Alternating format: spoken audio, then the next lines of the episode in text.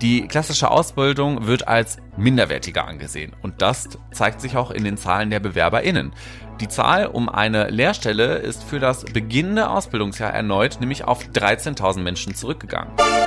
Wir reden immer vom durchschnittlichen Einkommen in Deutschland und statistisch gesehen dürfen wir aber ja gar nicht vom Durchschnitt reden, weil ein Mensch, der sehr, sehr viel verdient, kann den Durchschnitt schon so extrem nach oben schieben, dass das keine Abbildung des Reellen ist.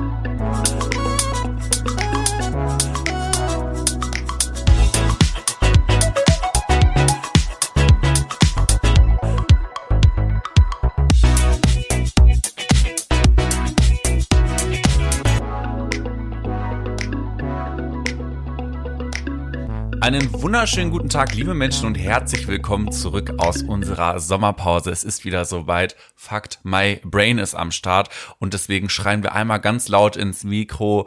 One Nation, One Sambia. Das uh. ist nämlich der Wahlspruch von Sambia, aus welchem Land wir heute schalten. Und ihr habt schon gehört, ich bin nicht alleine, sondern Tobi ist auch mit am Start. Deswegen begrüße ich auch Tobi goldbraun gebrannt wie ein schönes Toastbrot aus dem Toaster zurück bei Fact My Brain im September. Ja, die Sommerpause ist wieder vorbei und wir sind wieder zurück. Juhu, ich freue mich. Äh, viele Grüße aus beziehungsweise an Sambia, wo wir der erfolgreichste und beliebteste Podcast diese Woche sind.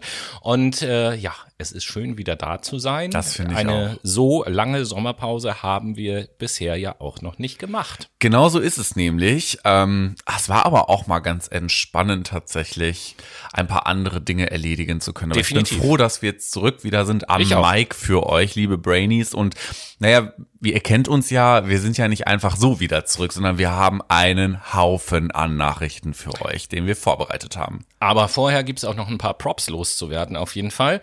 Die äh, Grüße gehen auf jeden Fall raus an den Alex, äh, der uns ganz gerne mal in der Bahn auf dem Weg zur Arbeit hört und der äh, sich auch schon bei uns bedankt hat für die Late Machado Playlist, weil er sagte, da hat er schon das ein oder andere Lied entdeckt, was ihm sehr gefällt, was er sich sonst wahrscheinlich nicht angehört hätte. Sehr schön. Und dann gehen auch noch raus Grüße nach Norwegen Oh. an den Patrick, äh, der schon neulich gefragt hat, wann wir endlich weitermachen. Er vermisst uns. Lieber Patrick, wir sind wieder da. Hallo, hallo, lieber Patrick. Grüße Und- nach Norwegen. Ganz große Grüße gehen auch raus an den Flo für die Idee zu unserer Sommeraktion. Und bevor wir nämlich inhaltlich in die Sendung reinstarten, möchte ich noch ein bisschen was erzählen über die Sommeraktion. Ihr erinnert euch, wir hatten euch aufgefordert, auf den Wegen, die ihr so zurücklegt, mal nach links und rechts in die Gebüsche zu gucken und wenn dort Pfand in der Umwelt herumliegt, das einfach mal einzusammeln und abzugeben.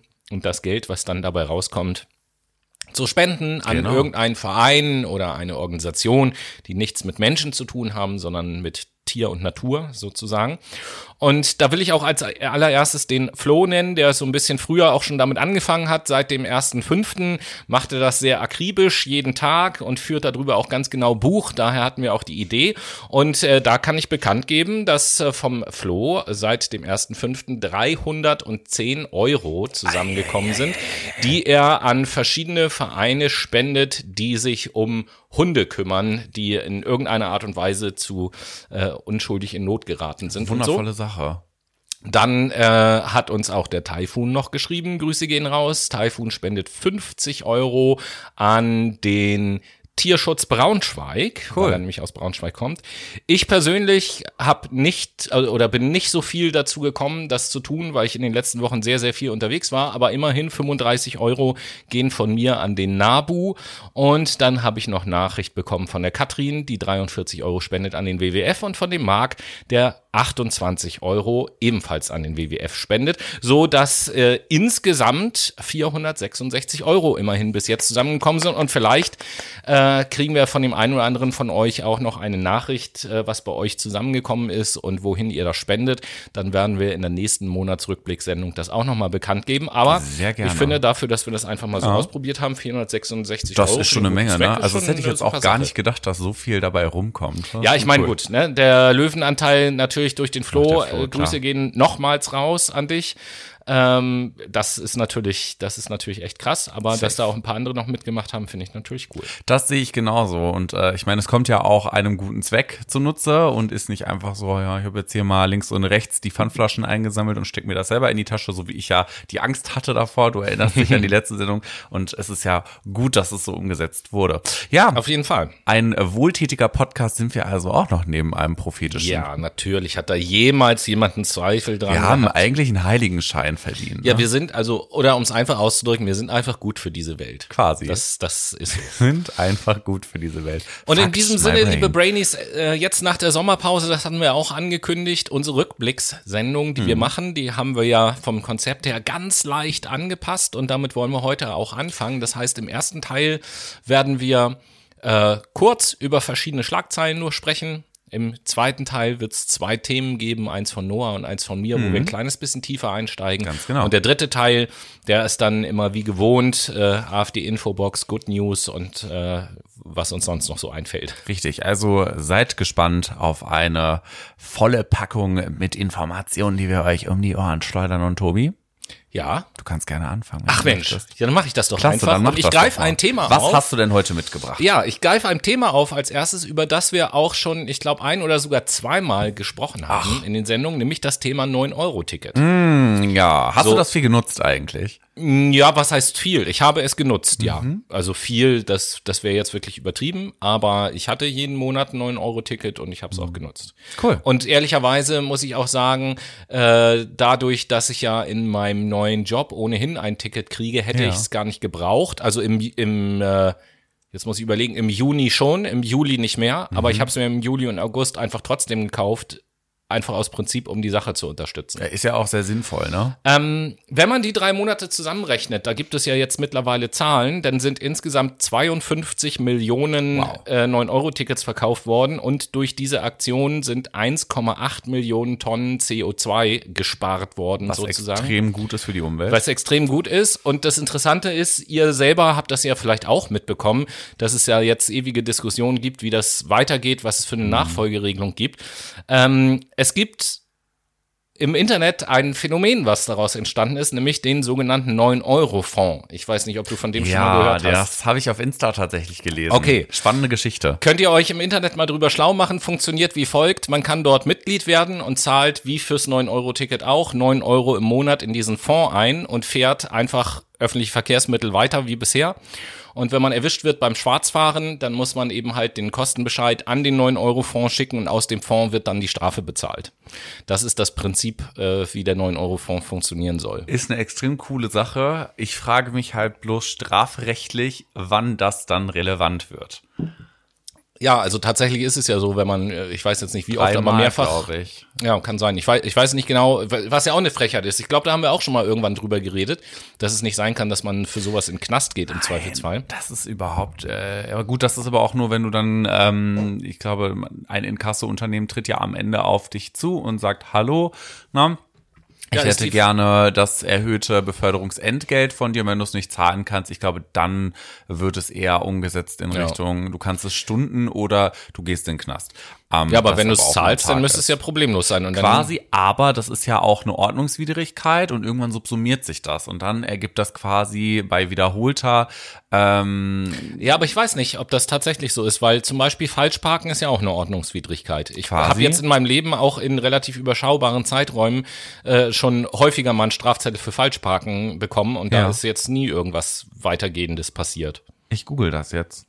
Hier googelt der Chef noch selbst. Genau. äh, mehrfach Schwarzfahren, was gebe ich denn jetzt in die Suchzeile ein? Mehrfach Schwarzfahren Strafanzeige. So, dann bin ich jetzt mal gespannt, was hierbei rumkommt.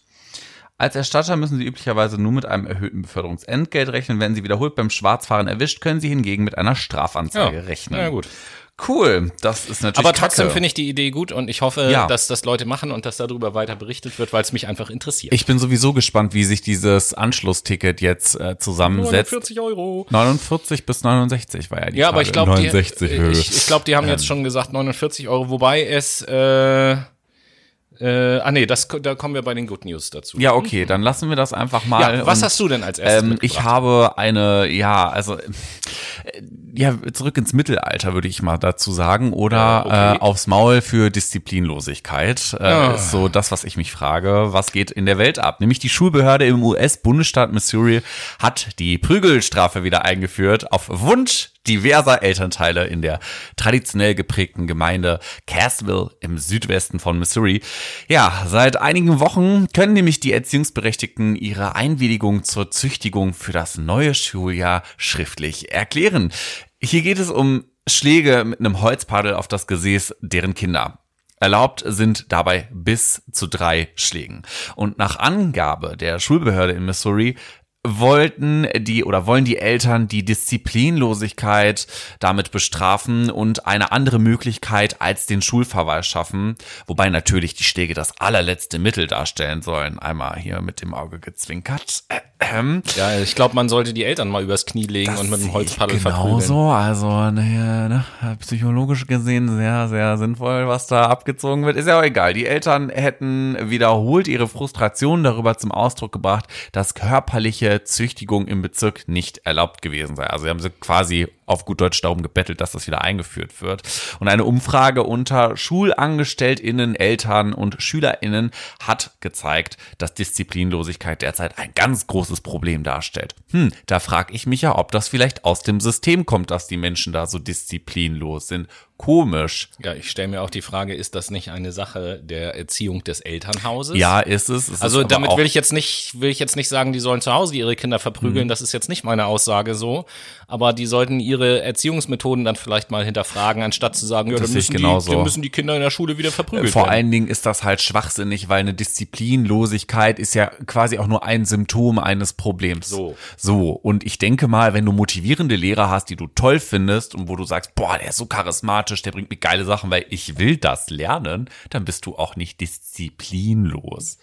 Naja, da gibt's ja vielerlei Gründe dafür. Ist ja auch egal. Schließlich ist jetzt dieser Entschluss gereift, ähm, den Bitten der Eltern Folge zu leisten und die Prügelstrafe mit Holzlatte äh, ist ja eigentlich, ja, ist in, ist, in, ja, ist in 19 amerikanischen Bundesstaaten erlaubt. Das hätte ich vielleicht auch noch mal dazu sagen müssen. Die gibt es ja schon längst, aber es ist jetzt halt gerade wieder eingeploppt aus einem Staat, der halt das verboten hat und wieder dann eingeführt hat. Ja, so sieht das auf jeden Fall in äh, den USA aus. Weltweite News hier bei Fact My Brain. Tobi, kommen wir zu einer nächsten Schlagzeile von dir. Ja, äh, jetzt musst du entscheiden, bleiben wir entweder in den USA oder bleiben wir in der Schule? Ja, wir bleiben mal schnell in der Schule, würde ich Wir sagen. bleiben in der Schule. Dann, die Sommerferien sind natürlich auch bei uns in Deutschland vorbei, zumindest in fast allen Bundesländern.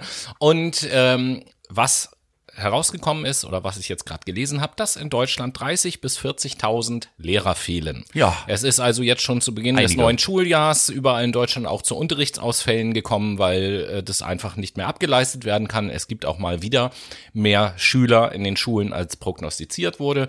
Ähm, letzten Endes auch aufgrund von ukrainischen Flüchtlingen, die in der Schule sind und äh, ja. Von daher fehlen 30 bis 40.000 äh, Lehrkräfte, was tragisch ist, was gleichzeitig aber auch äh, wieder ein Symptom dafür ist. Wir haben ja ähm, auch vor Urzeiten schon, glaube ich, mal eine Sendung über unser Bildungssystem gemacht Genau. und haben da auf das ein oder andere Problem hingewiesen. Quo vadis eruditio hieß die Genau. Sendung, also wen das interessiert, gerne nochmal reinhören. Und Das dann machen wir weiter mit ist Noah. Ja, tatsächlich interessant. Ja. Äh, dann bleibe ich doch mal ganz kurz bei dem Thema Bildung Hm. und komme mit der Aussage um die Ecke, ach, du hast ja nur eine Ausbildung gemacht und kein Studium. Ah, du hast doch Abi, oder? Ich habe irgendwann mal Abi gemacht, Ja, ja. siehst du. Äh, tatsächlich ist es so, dass es noch nie schwieriger für Hotels, Bäckereien, Speditionen und Industriebetriebe in Deutschland war, geeignete Auszubildende Oh, zu ja. erhalten. Denn die Situation ist desaströs. Nach Angaben der Bundesagentur für Arbeit waren nämlich im August mehr als, und jetzt haltet euch fest, 182.000 Ausbildungsplätze unbesetzt. Also quasi 20 Prozent mehr als im August von vor einem Jahr noch. Ebenso wird mit einer rückläufigen Zahl der Auszubildenden und einer steigenden Zahl der unbesetzten St- Stellen in ja, den nächsten Jahren gerechnet. Und Grund für diesen Rückgang ist ja der Abitur- und Akademisierungswahn. Shoutout auch an dieser Stelle. Ausbildungsfrust und Studiumstau. Haben wir auch schon mal eine Sendung zu gemacht, Tobi? Ja. Die dritte Folge. Unsere war's, dritte ne? Folge war es, genau. Ganz genau. Qualität irgendwie nicht so geil, aber die Qualität des Inhaltes, wie, sie, äh, wie wir an dieser Nachricht nicht sehen, nach wie vor top aktuell. Das wird auch, glaube ich, die nächsten zehn Jahre so sein. Ja, das die wird Frage noch schlimmer werden in den nächsten Jahren. Glaube ich nämlich auch, aber die Frage ist ja, die im Raum steht, warum ist das so schlimm? Naja, ganz einfach. Studium und Ausbildung haben in unseren Köpfen keinen Stellenwert auf gleicher Ebene. Die klassische Ausbildung wird als minderwertiger angesehen. Und das zeigt sich auch in den Zahlen der BewerberInnen. Die Zahl um eine Lehrstelle ist für das beginnende Ausbildungsjahr erneut nämlich auf 13.000 Menschen zurückgegangen. Damit fällt die Zahl der Auszubildenden von 421.000 auf 408.000 und jetzt das ist das Problem, wohingegen die Zahl der gemeldeten Ausbildungsplätze anstieg, nämlich von 506.000 auf 526.000. Also rund 20.000 freie Ausbildungsplätze mehr im Handwerk, Gastronomie und auch in sozialen Berufen. Das ist ein riesiges Problem. Und Tobi, vielleicht ist es dir aufgefallen, ich habe geübt, Zahlen richtig auszusprechen. Yeah. Bist du nicht stolz auf mich? Ich bin total stolz auf dich, natürlich. Vielen Dank. Ja, und damit geht es wieder zurück zu Tobi ins Studio. Ja, und dann äh, gehen wir wieder nach Amerika und äh, wir haben lange nichts mehr gehört, beziehungsweise lange nichts mehr erzählt über unser Lieblingstier aus Amerika, über das Trampeltier. Das trampelt hier. Genau, und äh, zwei Dinge gibt's da zu berichten aus diesem äh, Sommer. Erstmal wieder eine sensationelle Aussage vom Trampeltier zum Thema Klimawandel. Äh, der hat doch gesagt, äh, Klimawandel ist doch gut, bedeutet ja, dass wir in Zukunft mehr Grundstücke am Strand haben. Ist ja eine ganz wunderbare Sache.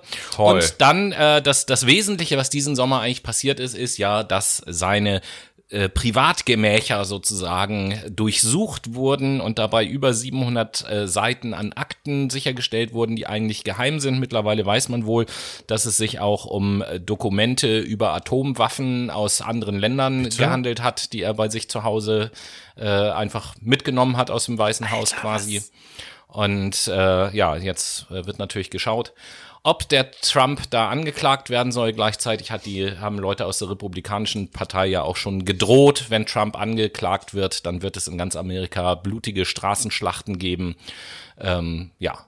Es ist Mal so schauen. witzlos, weil stell dir mal vor, das wäre so 0815-Bürger gewesen. Ja, aus der wäre schon längst im Knast. Ganz genau so ist es nämlich. Aber weil es Donald Trump ist, weil er Geld hat, wird er natürlich nicht gleich behandelt. Ne? Er hat ja quasi diplomatische Immunität, was völliger Bullshit ist. Ja, natürlich. Das also die- erstmal hat er die noch nicht mal. Ja, das ist ja der offiziell. Witz. Und äh, ja, Was soll das?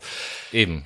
Keine Ahnung. Also, äh, wie finde ich jetzt eine Überleitung denn zu meinem Thema? Naja, eigentlich ist es ja Zeit dann quasi für eine für ein System Change, also für eine Kehrtwende und das vielleicht nicht nur zum Wohle der Gesellschaft, sondern vielleicht auch zum Wohle der Erde. Das fordert nämlich eine Forschungsgruppe unter der Beteiligung des Club of Rome's. Sie fordert nämlich eine Kehrtwende in der internationalen Wirtschafts- und Klimapolitik, um der Menschheit angesichts des Klimawandels und auch globaler Ungleichheit eine lebenswerte Zukunft zu sichern. Denn andernfalls fahren wir uns gegen die Wand. Die Forderungen entstanden durch eine Studie mit dem Titel Ein Survival Guide für unseren Planeten. Schon traurig, dass man eine Studie mit diesem Titel verfassen muss. Ja, aber vor allen Dingen, also i- inhaltlich, ohne dass ich, äh, dass du es jetzt schon gesagt hast, inhaltlich werde ich dem bestimmt zustimmen, aber Survival Guide für unseren Planeten finde ich schon mal schwierig, weil eins müssen wir uns mal im also über eins müssen wir uns mal im Klaren werden. Bei dem Ganzen, wo wir über Umwelt und Klima reden und was man alles tun und was anders sein muss, geht es nicht darum, die Welt zu retten. Die Welt muss nicht gerettet werden. Die werden wir auch nicht kaputt bekommen. Es geht darum, die Menschen zu retten. Genau, also ein Survival Guide für unsere Menschheit wäre wohl der richtige Ja. Titel. Ähm, genau, und diese Studie wurde unter anderem vom Club of Rome gestartet innerhalb der Initiative Earth for All. Und in dieser Studie werden Vorschläge zu einem Wandel in der internationalen Politik präsentiert.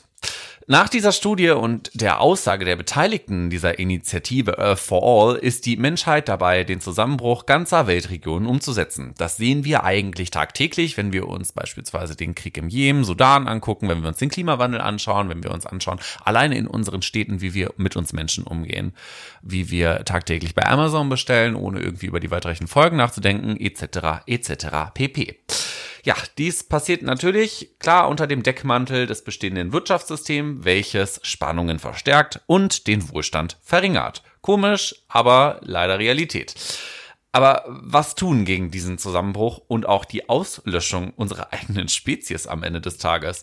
Die AutorInnen der Studie schlagen fünf Kehrtwenden vor, die unter anderem eine Überwindung der Armut durch eine Reform des internationalen Finanzsystems und eine Umstellung auf saubere Energie mit dem Erreichen der Klimaneutralität bis 2050 beinhaltet. Dabei sollen nämlich Investitionen in erneuerbare Energien und Energieeffizienz in Höhe von einer Billion Dollar pro Jahr und höherer Steuern für die wohlhabenden Bürgerinnen zum Abbau von Ungleichheiten eingestellt werden, um diesem ja, Ungleichgewicht entgegenzuwirken. Außerdem soll ein Bürgerfonds zudem mehr Menschen am Reichtum der jeweiligen Länder teilhaben lassen. Würden die nötigen Veränderungen nicht angestoßen werden, droht laut natürlich der AutorInnen dieses, dieser Studie ein Szenario, bei dem sich die Erde bis 2100 um rund 2,5 Grad erwärmen wird. Nicht 1,5 Grad, wie Fridays for Future beispielsweise warnt. Die ärmeren Länder würden dann unter extremsten Bedingungen leben müssen und wären quasi diesen Bedingungen ausgesetzt und der Wohlstand bis Mitte des Jahrhunderts weltweit würde um durchschnittlich 40 Prozent gegenüber den 2020er Jahren, ähm, Jahren sinken. Der Witz an der Sache, das ist nämlich das, das ist halt wirklich so, da fasst du dir an den Kopf, ne? Der Club of Rome erzählt das nicht seit gestern. Der Club ja. of Rome startete nämlich bereits vor ungefähr 50 Jahren die Studie Die Grenzen des Wachstums und gilt seither als Gründungsdokument der Umweltbewegung. Außerdem sagte, sagten sie Katastrophen voraus, wenn Bevölkerung und Wirtschaft immer weiter wachsen würden. Das ist halt, das, das ist Empirie am Ende des Tages und es juckt uns einfach nicht, beziehungsweise wir in unseren Konsumentenköpfen jucken uns einfach für dieses Thema nicht. Auf der anderen Seite gibt's halt auch eine Politik, die sich einfach nur noch denkt, ist ja egal, ne? Wir tun jetzt mal so, als ob wir hier super viel machen würden, aber eigentlich ja, tun genau. wir ein Minimum. Also das Ding, das Ding ist, ich glaube, das gibt schon viele Leute, die es juckt in der Gesellschaft so. Gleichzeitig juckt uns aber auch. Wir reden da ja oft drüber, dass die Politik auch nicht, also ich will nicht mal alles auf die Politik schieben, aber dass die Politik auch nicht die nötigen Maßnahmen ergreift und mal wirklich äh, die notwendigen, teils ja auch radikalen Veränderungen in die Wege zu leiten. Bei vielen Dingen merken wir ja, dass es eine breite Mehrheit in der Bevölkerung gäbe genau. für bestimmte Sachen. Sei es das Thema Umverteilung, sei es das Thema erneuerbare Energien. Sei, also es gibt ja viele Themen, wo es eine breite Mehrheit Voll. in der Gesellschaft gibt und die trotzdem politisch sagen wir mal, wenn überhaupt, dann nur etwas unmotiviert und teilweise umgesetzt werden oder eben halt gar nicht. Weißt du, das Ding. Äh, bestes Beispiel, Entschuldigung, ja. bestes Beispiel ist ja jetzt gerade auch wieder so dieses, dieses ganze Thema, ich will da nicht tief einsteigen, dieses ganze Thema mit der Gasumlage und mhm. so weiter und so mhm. fort. So, da werden, äh, wird Unternehmen werden jetzt Milliardenhilfen gegeben. Nicht nur, dass es so scheint, dass auch Unternehmen davon profitieren, die es gar nicht notwendig haben. Nein, Unipa zum Beispiel, mhm. die es notwendig haben, haben jetzt Hilfen zugesagt Auftrag bekommen und haben jetzt erstmal eine halbe Million ausgegeben für einen Luxusempfang in einer Villa in Italien mit irgendwelchen Geschäftspartnern zum Beispiel. Wo ich mir auch sage, was und das wird durch uns Kunden finanziert, das letzten halt Endes. So hart gestört. So, und da, dass vor solche Sachen die Politik halt keinen Riegel davor schiebt, das verstehe ich halt das auch. Ist aber, und da, da brauchen wir uns doch auch nichts mehr vormachen. Unsere Politik ist auch einfach Korruption pur, gekauft und weiß ich nicht was. Also wir stellen uns hier mal hin und sagen, wir sind so voll die Demokraten und wir wollen ja, dass es den Menschen in äh, der gesamten Gesellschaft, sowohl in der ärmeren als auch in der reicheren Gesellschaft, Gesellschaftsschicht es besser geht. Und dann schaut man sich einen Christian Lindner an beispielsweise, der Finanzminister ist, der Kontakt, und das ist ja das Ding, der hatte Kontakt zu diesem Porsche äh.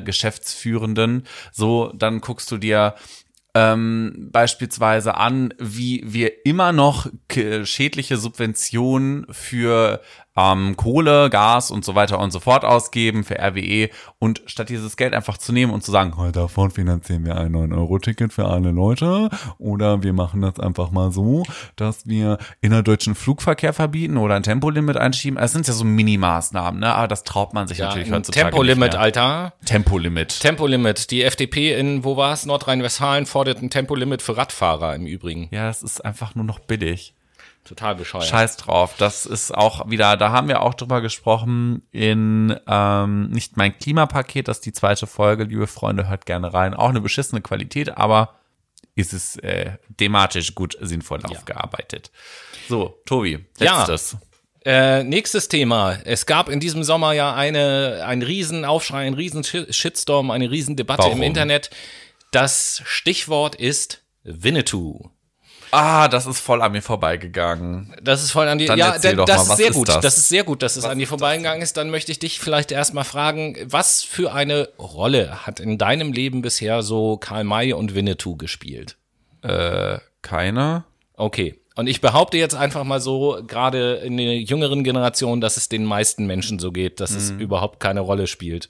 So, nichtsdestotrotz wurde, äh, ist so ein Shitstorm entstanden im Internet, weil ich glaube, äh, irgendein Verlag äh, etwas von Winnetou veröffentlichen wollte und dann die Veröffentlichung wieder zurückgezogen hat und daraus haben dann irgendwelche Medien gemacht, so, oh, hier Cancel Culture Dings und äh, auf einmal war es ein Riesenthema, Winnetou, kulturelle Aneignung, falsche Darstellung, bla, darf man das überhaupt noch vertreiben, darf man die Filme überhaupt noch zeigen Äh, und wirklich eine Riesendiskussion im Internet, obwohl es Darf man noch Niemanden über die gab. Nazis reden? obwohl es niemanden doch gab, genau das der das einfach ernsthaft interessiert hat, dieses Thema. Aber im Ja. Internet war es auf einmal aus dem Nichts heraus völlig groß und es sind ja auch Konsequenzen daraus entstanden, dass bestimmte Dinge jetzt nicht mehr verkauft oder gezeigt werden.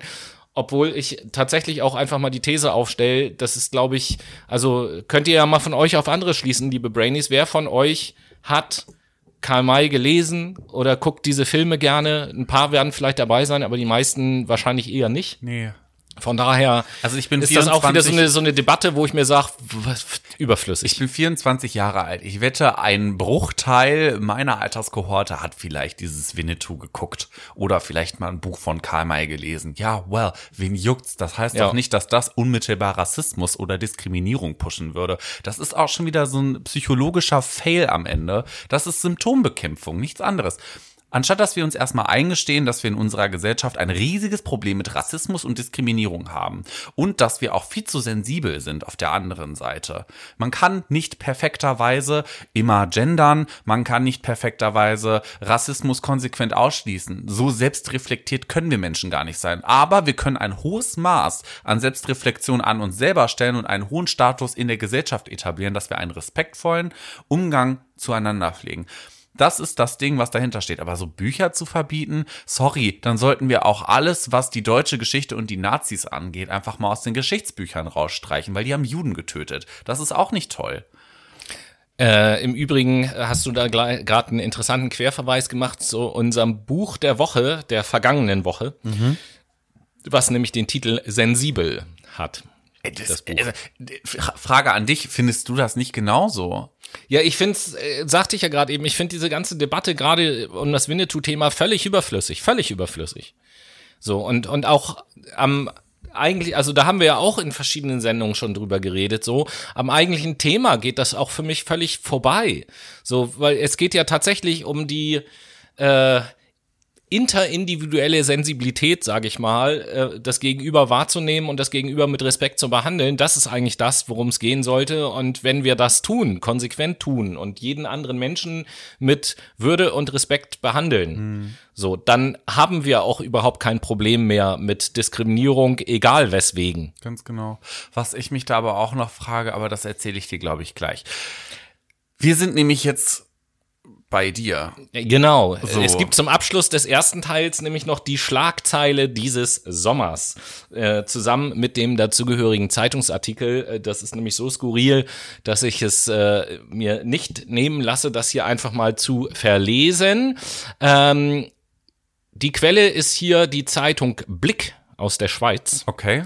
Und äh, Ist das die, eine seriöse Quelle? das weiß ich nicht, das wird wahrscheinlich auch irgendwie so ein Bildzeitung ähnliches. Blatt sein, keine Ahnung. Aber äh, nichtsdestotrotz habe ich ähm, in verschiedenen Schlagzeilen das gelesen. Es scheint also tatsächlich hier in Hamburg im Übrigen passiert zu sein. Und die Schlagzeile lautet: Irrer Streit eskaliert. Mann packt Penis aus und schlägt Frau mit toter Möwe. Well. So ist die Schlagzeile. Und der Hintergrund. Ich lese kurz den Artikel vor. Dritte Schläge mit einer toten Möwe und ein entblößter Penis. Am Dienstagmorgen kommt es am Öchendorfer See in der deutschen Großstadt Hamburg zu einem Streit, der eskaliert. Dabei begann alles harmlos. Eine Frau, 31, geht am Morgen mit ihrem Hund in der Nähe des Öchendorfer Sees spazieren. Plötzlich taucht ein Mann in Klammern 41 auf und beginnt, die Frau und ihre beiden Begleiterinnen zu beleidigen und auf den Hund einzutreten. Die Frau zückt daraufhin ihr Handy und will die Polizei rufen.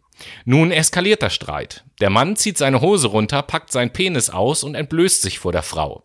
Völlig aus dem Ruder läuft der Streit, als sich der Mann eine tote Möwe vom Boden packt und damit auf die 31-jährige Frau einzuschlagen beginnt. Zwischen, die zwischenzeitlich alarmierte Polizei kam umgehend und äh, kann den Mann nach einer kurzen Verfolgungsjagd verhaften. Laut einem Polizeisprecher habe der Mann zunächst noch versucht, durch den See zu fliehen. Mit einem Feuerwehrboot habe die Polizei die Verfolgung aufgenommen, auch ein Helikopter stand bei der Verhaftung Verhaftung im Einsatz. Das, äh, die Polizisten hätten den Mann in der Mitte des Sees erreicht. Daraufhin seien zwei Polizisten ins Wasser gesprungen und hätten ihn verhaftet. Bei dem Mann seien zwei Messer sichergestellt worden. Er wurde mit auf die Polizeiwache genommen. also mal ganz im Ernst, ne? Das klingt nach so einem übelsten Scherz. Es klingt einfach wie nach ausgedacht. Der ja. war doch sicherlich, also war der irgendwie, äh, hatte der Halluzination, Wahnvorstellung, war der auf Drogen? I don't know. Ich finde, das kann man sich einfach mal so, kann man einfach mal Lass so wirken mal lassen, berieseln. diesen Artikeln. Ja, das ist Und eine gute Überleitung zur Late Machado Playlist, weil ihr könnt euch ja auch einfach mal berieseln lassen von unserem Musikgeschmack, oder? Ja, guter Punkt. Auf geht's.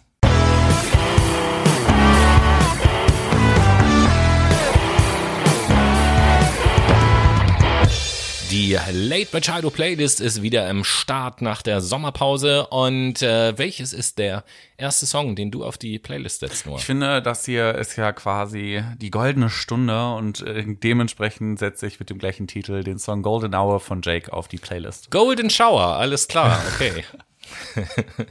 Tobi, was setzt du auf unsere Late Machado Playlist? Ja, wenn ihr ähnlich wie wir auch findet, dass das alles Wahnsinn ist, was in der Welt abgeht und dass man sich, äh, dass es so viele Sachen gibt, über die man sich aufregen kann, dass man sich eigentlich gar nicht mehr aufregen kann, weil es zu viel ist, dann habe ich genau den passenden Song für euch, den ihr euch immer dann anhören solltet, wenn ihr sagt, so, boah, ich habe echt die Schnauze voll, nämlich von Thomas Benjamin, den Song I've No More Fucks to Give. I've no more fucks to give. Da, da, da, da, da. Okay. Ja, jetzt wurde der Ohrwurm in meinem Gehirn wieder getriggert. Vielen Dank dafür, Tobi. Sehr, sehr gerne. Und damit sind wir im zweiten Teil angekommen. Genau. Und äh, da hat der Noah ein ganz interessantes ja, Thema mitgebracht. Freunde, ich habe nämlich noch ein Thema, ähm, das ich sehr oft propagiere in unserem Podcast. Es geht natürlich immer wieder um den Klimawandel. Ich finde nämlich, in unserer Sommerpause ist nochmal klar geworden, wie desaströs eigentlich die Entwicklung unseres Weltklimas aktuell ist. Denn ähm, ja, Seit circa 40 Jahren ist es eigentlich so, dass sich das Klima immer stetig abwärts bewegt und zwar nicht zugunsten der Erde und zu unserer Menschheit, wie es beispielsweise der Club of Rome im ersten Teil dieser Folge schon announced hat. Tobi, was ist dir denn eigentlich so in unserer Sommerpause am Wetter aufgefallen? Boah, da werfe ich einfach mal so ein paar Stichworte Mach in mal. die Runde. Trockenheit, vor allen Dingen auch in Deutschland, niedriger Wasserstand äh, im Rhein und deswegen Transportprobleme. Genau das Gegenteil eigentlich in Pakistan, Überflutungen, Millionen von Menschen äh, ohne ein Heim, weil sie das verloren haben beispielsweise. Mhm. Dann selbstverständlich haben wir auch überall auf der Welt wieder Waldbrände, eine unglaubliche Hitzeausbreitung in ganz Europa, Temperaturen von teilweise über 40 Grad diesen Sommer.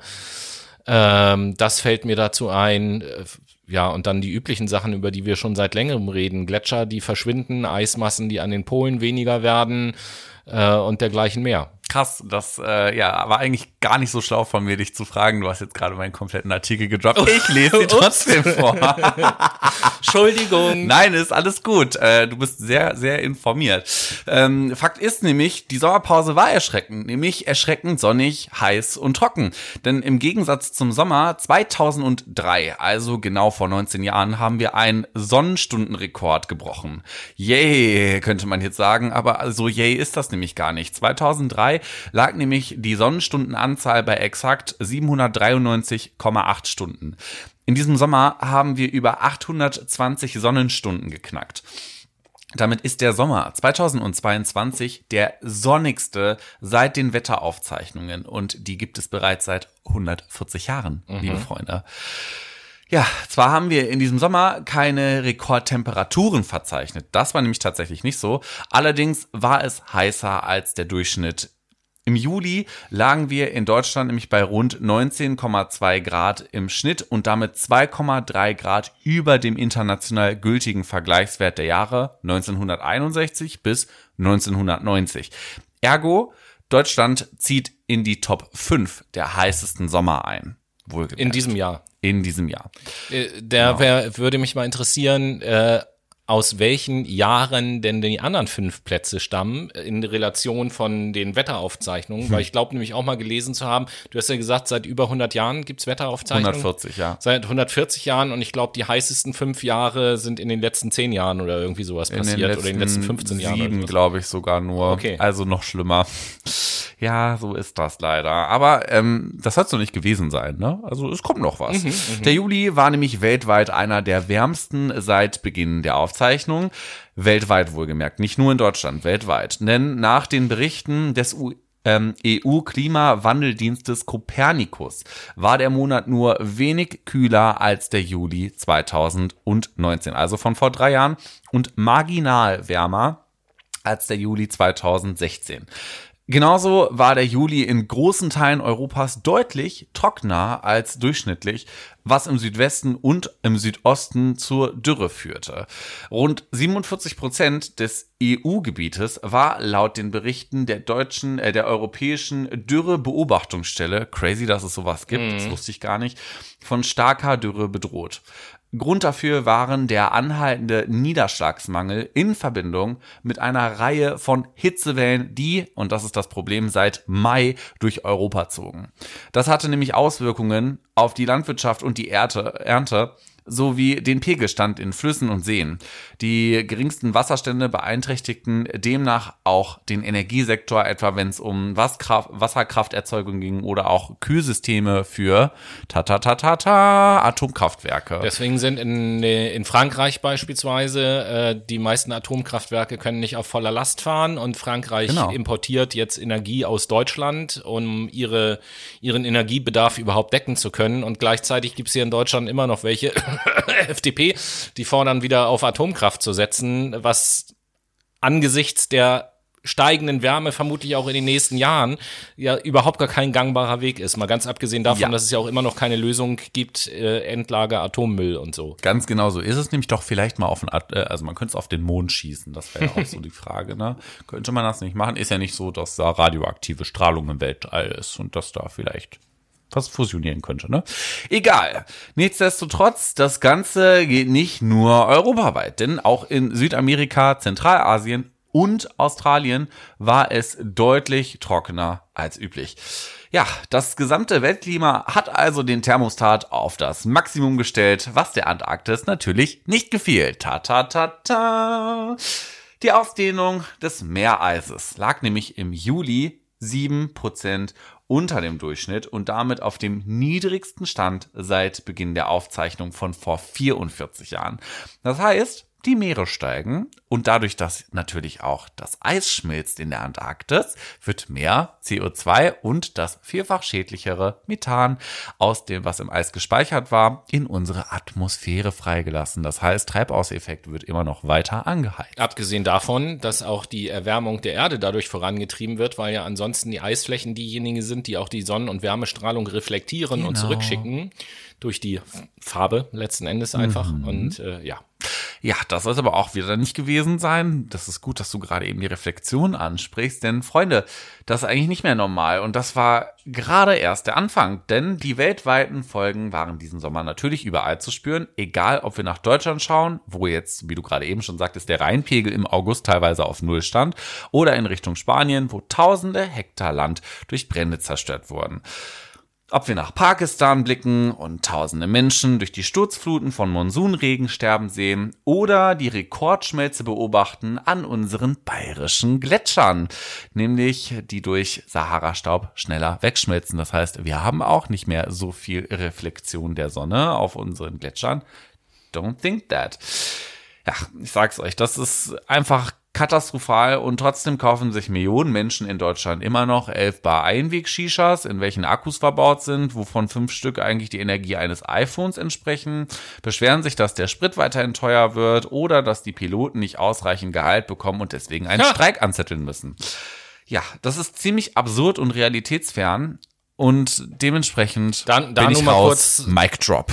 Da, da nur noch mal kurz, um das abzubinden, weil du das mit den Piloten gesagt hast. Ja. Ne? Da müssen wir uns auch mal reinziehen, worüber wir reden. Ja, klar, jeder hat das Recht zu streiken und so. Aber Piloten der Lufthansa, das Einstiegsgehalt eines Anfängerpiloten sozusagen liegt ungefähr bei 80.000 Euro brutto und die höchste Gehaltsstufe für einen erfahrenen Piloten liegt aktuell bei knapp, ich glaube, 290.000 Euro brutto pro Jahr und die Vielleicht- streiken, weil sie mehr Gehalt haben wollen. Vielleicht mal als Relation dazu. Ähm, ein Arzt, ein Oberarzt wohlgemerkt, bekommt so an die 90.000 brutto, wenn der in der leitenden Position ist. Kommt noch mal drauf an, ob man jetzt bei einem privaten Klinikum angestellt ist oder ob man an einem Uniklinikum ist. Dazu kommt beispielsweise Menschen, die sich um die Folgen dieser Klimakatastrophen kümmern müssen, um die Menschen, die traumatisiert aus Kriegen kommen. PsychotherapeutInnen meine ich nämlich genau, die bekommen 60.000 Euro brutto. Ein Mensch, der systemrelevant ist und beispielsweise an der Kasse arbeitet, kriegt nicht mal annähernd 30.000 Euro.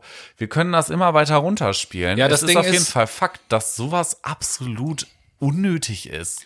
Das, das, das, das Ding ist, wenn man sich mal so die Zahlen anguckt, äh, wie das durchschnittliche, nein, das ist eigentlich auch schon falsch. Wir reden immer vom durchschnittlichen Einkommen in Deutschland und statistisch gesehen dürfen wir aber ja gar nicht vom Durchschnitt reden, weil ein Mensch, der sehr, sehr viel verdient, kann den Durchschnitt schon so extrem nach oben schieben, dass das keine äh, Abbildung des Reellen ist. Das heißt, wir müssen ja eigentlich über das Medianeinkommen reden. Genau.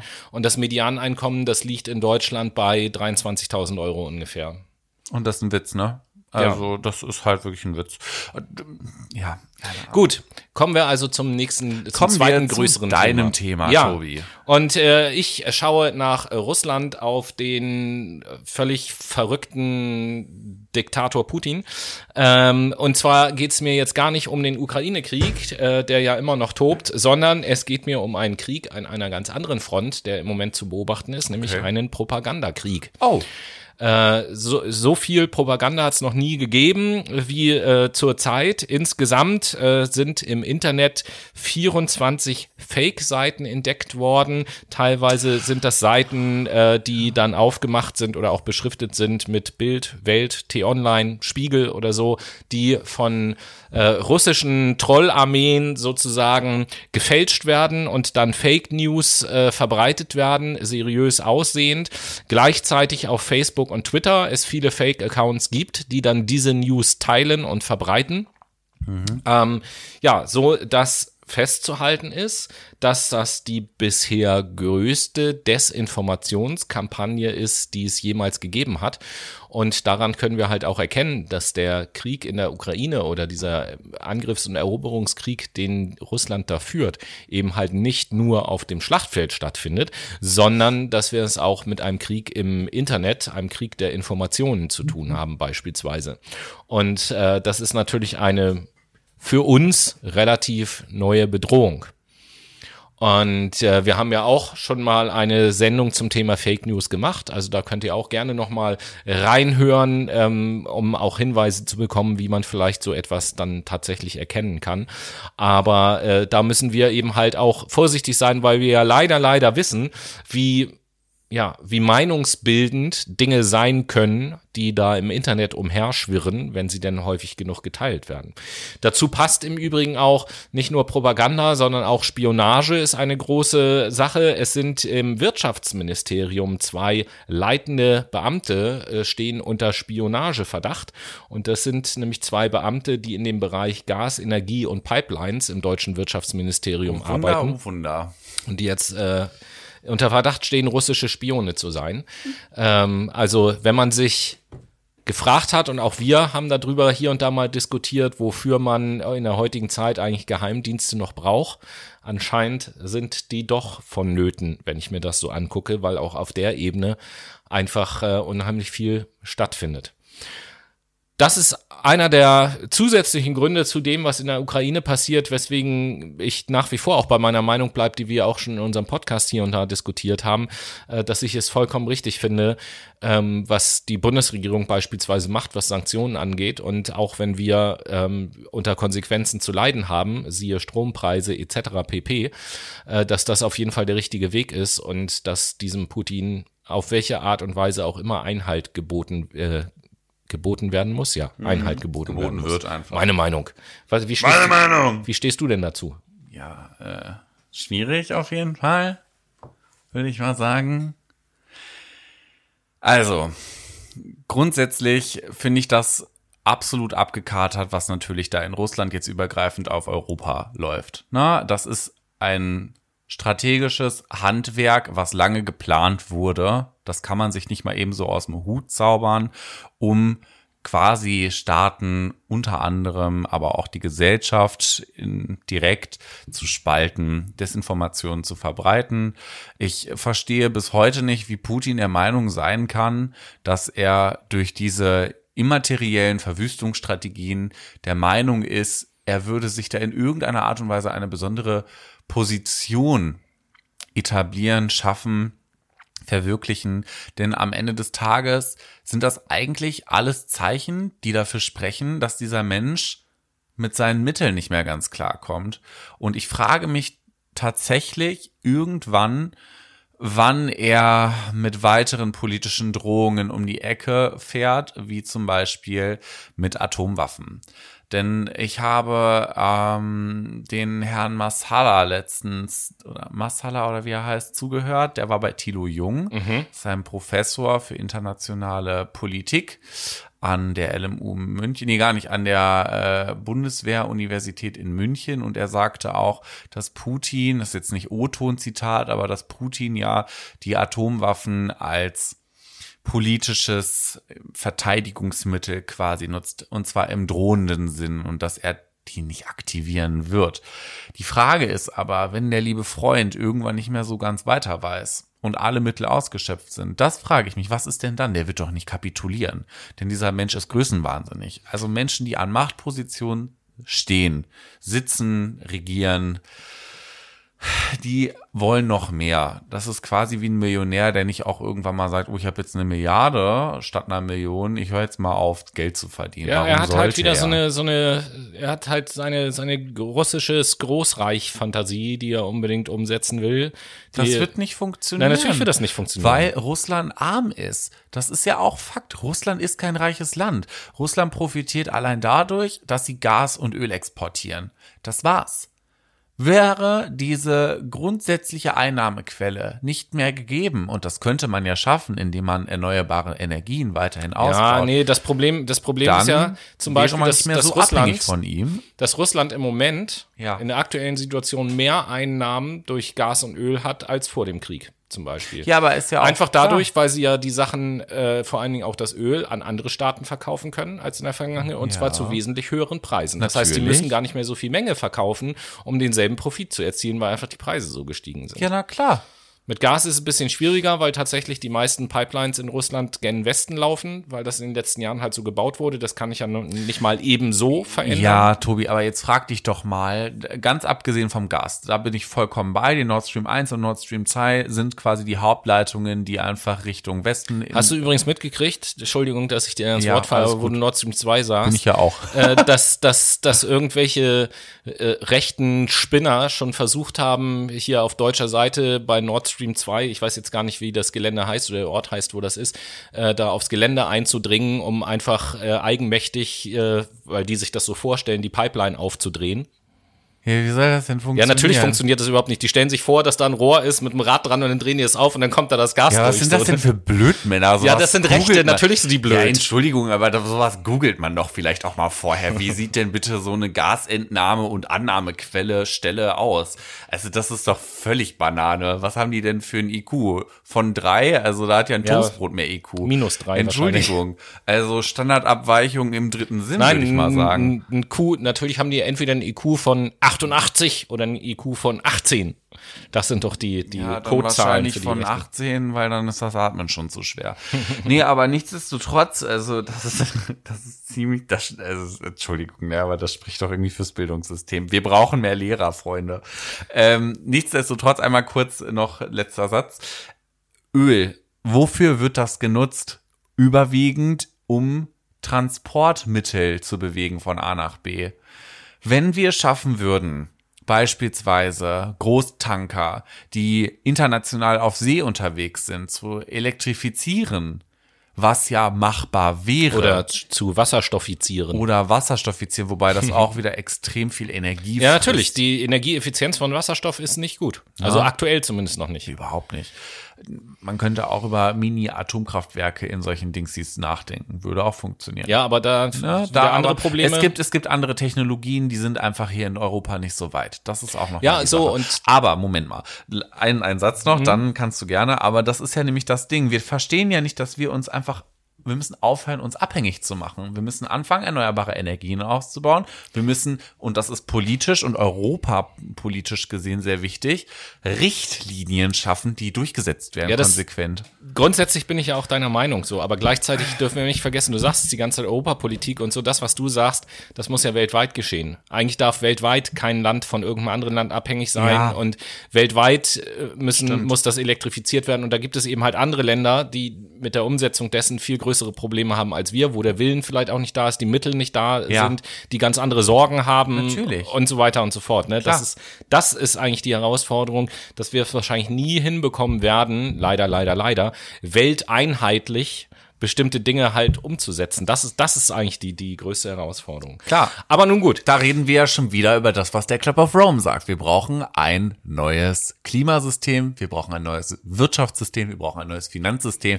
Da brauchen wir vielleicht die MMT für. Da redet ja nicht nur der Club of Rome drüber, sondern auch der Club of Fuck My Brain redet da schon seit Jahren drüber. Genau so ist es. Deswegen sind wir auch der prophetische Podcast. Aber wir stoppen jetzt mal diese meine Diskussion Prophetie ist, hier. dass wir gleich ein bisschen Musik äh, zum Thema machen. Das wollte ich nämlich auch vorschlagen und ich finde, das ist eine gute Prophezeiung. Das machen wir so.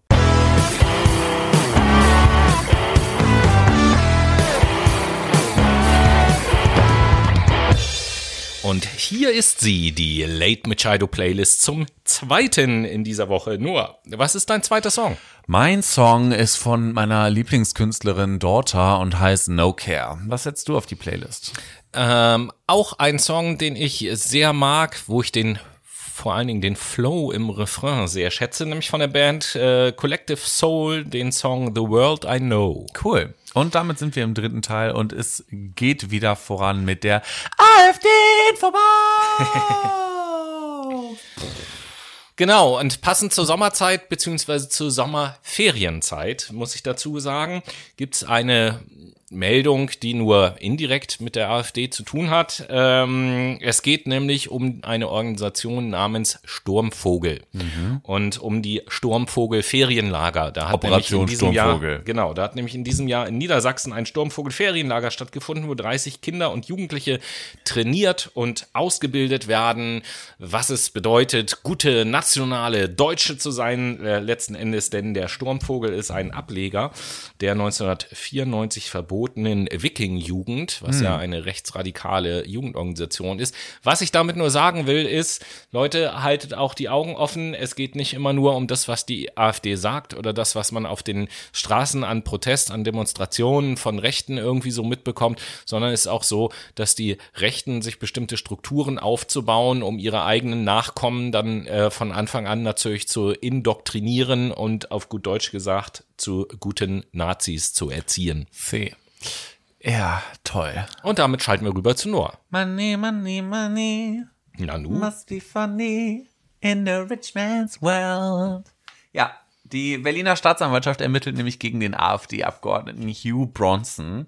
Wie heißt der? Hugh Bronson. Das, das ist doch ein Künstlername, bestimmt. So, so heißt doch keiner. Wegen des Verdachts der Untreue und des Verstoßes gegen das Parteiengesetz. Hintergrund der Ermittlung ist nach Angaben aus AfD-Kreisen eine Parteispende im Vorfeld des Europawahlkampfes 2019, die möglicherweise nicht korrekt verbucht wurde. Natürlich sei er nicht rechtswidrig mit Spendengeldern umgegangen, Nein. sagt sein Anwalt. Klar doch. damit kommen wir zu den Good News. Nein. Nein? Ich, ich habe ja noch eine zweite Meldung. Schade, okay. besprochen. Was heißt Meldung? Ich möchte, eigentlich ist es ein langes Zitat Oh. an dieser Stelle. Es geht um den Kabarettisten Wilfried Schmickler, den ich vorher jetzt auch nicht gekannt habe, aber der ist auf Twitter so ein kleines bisschen viral gegangen mit einem Ausschnitt eines seiner Auftritte, wo er etwas über die AfD gesagt hat und versucht hat, glaube ich, das in eine Minute zu verpacken oder in eineinhalb Minuten. Und äh, ich möchte einfach relativ unkommentiert diesen Text vorlesen. Also ich betone nochmal, der Text stammt nicht von uns, sondern ist ein Zitat äh, oder das Zitat des Kabarettisten äh, Wilfried Schmickler. Und der hat über die AfD Folgendes gesagt. Die AfD ist ein zum Himmel stinkendes Güllesammelbecken für die kackbraunen Ausscheidungen der völkischen Drecksschleudern, nationalistischen Giftspritzen und rassistischen Herrenunmenschen. Das Programm der AfD ist ein dreilagiges Manifest der bodenlosen Dummheit, der gezielten Vergangenheitsvergewaltigung und der mitgefühlslosen, unbarmherzigen und im Zweifelsfall gewalttätigen Fremdenfeindlichkeit. Die AfD-Fraktion im Deutschen Bundestag ist eine Bande von neofaschistischen Triebtätern, Karriere- und geldgeilen Abstimmungsgesäßen und äh, politischen Volltrotteln. Alexander Gauland ist ein Präseniler gerne groß mit dem Charisma einer Klinkerfassade. Alice Weidel eine extremistische Betonmischmaschine auf der Steuerflucht und Beatrix von Storch ein Schreckgespenst aus der Geisterbahn, derer von Tut und Tat nix. Das A in AfD steht für Antisemiten, Aasgeier und Arschkrampen. Das F steht für Fanatiker, Falschmünzer und Flachpfeifen.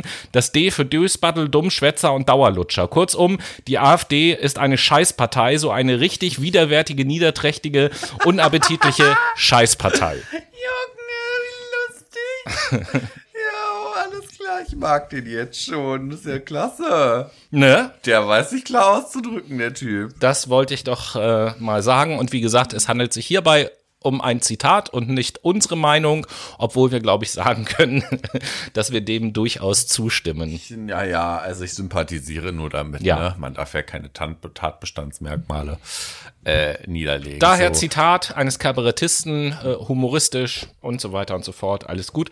Und damit kommen wir dann jetzt zu den Good Willkommen News. zu den Good News. Willst du beginnen? Soll ich beginnen? Du darfst gerne beginnen. Alles klar.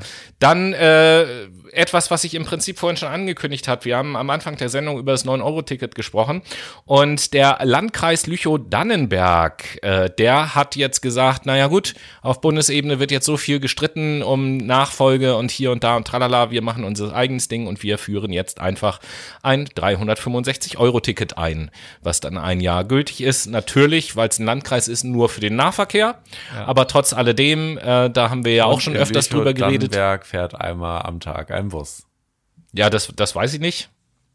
Aber finde ich ja gut, dass so ein Landkreis sagt, so, wir warten da jetzt nicht auf was, sondern wir machen da einfach mal eine Entscheidung. Und äh, von daher, good news. Ist eine gute Sache, da gebe ich dir recht. Ja, der Streik an den Unikliniken in Nordrhein-Westfalen geht endlich äh, zum Ende und da wurden ganze Forderungen bewilligt. Insgesamt elf Wochen lang haben die Beschäftigten an den Unikliniken in Nordrhein-Westfalen nämlich gestreikt und künftig soll das Personal unter besseren Bedingungen arbeiten dürfen. Yay! Zentrale Punkte der Einigung seien eine bessere, seien ein besserer Personalschlüssel, insbesondere in patientennahen Berufsgruppen eine schichtgenaue Belastungsbemessung durch freie Tage oder finanziellen Ausgleich und Entlastungstage bei Unterschreiten der neuen Personalschlüssel. Jawollo. Und dann gehen wir nach Finnland und berichten über das Startup Polar Night Energy aus Finnland, die nämlich quasi eine Batterie aus Sand entwickelt haben. Ähm, es ist natürlich jetzt nicht so eine herkömmliche Batterie, wie man sich die vorstellt, sondern es geht letzten Endes um Folgendes. Sand kann extremst gut Wärme speichern. Jeder, der schon mal an einem heißen Sommertag äh, über den Strand barfuß gelaufen ist, weiß das, wie heiß Sand werden kann. Und das machen die sich zunutze. Und zwar äh, haben die einen gut isolierten Stahlzylinder entwickelt, der etwa sieben Meter hoch ist und der wird mit Sand vollgefüllt. Da passen etwas mehr als 100 Tonnen Sand rein in diesen Zylinder. Und die überschüssige Energie aus zum Beispiel Windkraftanlagen oder Solarfarmen, die man bisher ja schwierig speichern kann, die wird sozusagen in Wärme umgewandelt und diese Wärme wird in dem Sand gespeichert und bei Bedarf dann wieder abgegeben und Energie, in Energie zurückgewandelt. Geile Sache in jedem Fall. Dann bleiben wir doch gleich bei erneuerbaren Energie, nämlich ein Start-up macht Gartenzeugene zu Windkraftanlagen. Das polnische Start-up Panel Viatrovi hat eine Windkraftanlage entwickelt, die sich einfach als Gartenzaun oder Sichtschutz verbauen lässt. Sie soll auch bei schwachem Wind funktionieren und so Energie Gewinnung aus Windkraft in Städten ermöglichen. Die Windpanels sind leise, extrem langlebig und widerstandsfähig gegen raue Wetterbedingungen. Sie verschandeln keine Landschaften, sehen ästhetisch aus, sind sicher für Vögel und Menschen und sind schnell und einfach einzurichten und hochgradig skalierbar. Die Nutzungsdauer der Anlagen soll bei etwa 50 Jahre liegen. Investieren Sie jetzt. Wunderbar. Und dann gucken wir nach Frankreich als ja. nächstes. Frankreich kann uns in bestimmten Sachen als Vorbild dienen. Zum Beispiel ist es nämlich in Frankreich verboten, unverkaufte Waren, Lebensmittel und bestimmte Konsumgüter zu vernichten, sondern die müssen dann an Hilfsvereine äh, gespendet werden beispielsweise, was für, für, bestimmte Hilfsvereine natürlich gut ist. Und äh, auch das ganze Thema, was hier in Deutschland langsam auch immer größer wird, Kreislaufwirtschaft ähm, dass eben halt wir nicht so viel Ausschuss produzieren. Ähm, das ist in Frankreich alles viel besser geregelt und äh, eben halt auch gesetzlich geregelt. Ähm, es gibt ja in Frankreich Neuwaren oder unverkaufte Neuwaren im Wert von 4,3 Milliarden Euro Crazy. jährlich, die sonst früher einfach weggeschmissen worden wären und jetzt sozusagen dem ähm, Kreislauf im Kreislauf gehalten werden. Und äh, das ist natürlich auf ganz vielen Ebenen total nützlich und Kreislaufwirtschaft überhaupt ja etwas, wo wir uns wesentlich stärker in die Richtung entwickeln sollten und Frankreich kann uns hier als Vorbild dienen. Genauso ist es. Apropos Wirtschaft und Energie. 100% erneuerbaren Energie wäre nämlich global möglich. Das globale Energiesystem könnte für 62 Billionen US-Dollar, das sind etwa 60 Milliarden Euro, komplett auf Windwasser und Solarkraft umgebaut werden. Und nach nur sechs Jahren hätte sich die Investition vollständig amortisiert also wieder ausgezahlt. Ja, Freunde, das ist doch eigentlich mal ein Schlachtwort zum Schluss, würde ich sagen. Aber vorher kommt noch ein kleiner Tipp.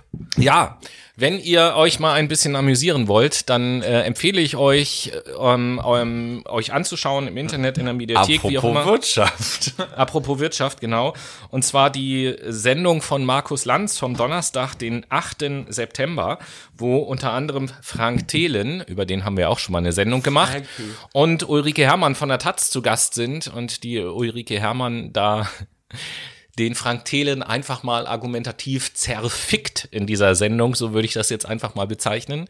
Und äh, das ist sehr amüsant zuzuschauen und unterstreicht eigentlich auch noch mal so ein bisschen unser Fazit, was wir in oder nach der Frank Thelen-Sendung über diesen Menschen gezogen haben. Genau. Das sei euch noch mitgegeben als Tipp. Und ansonsten war es das für die erste Folge nach der Sommerpause. Es freut uns sehr, wieder da zu sein. Wir freuen uns auf die nächste Woche, wo dann äh, eine neue Folge aus unserer Philosophie-Serie erscheint. Richtig. Und ab da steigen wir dann wieder in unseren ganz normalen Turnus, äh, was die Inhalte der Sendung angeht, ein. Genau. Das war's dann. Bis dahin. Bis nächste Woche. Wir haben euch lieb. Macht's gut. Tschüss. Küsschen.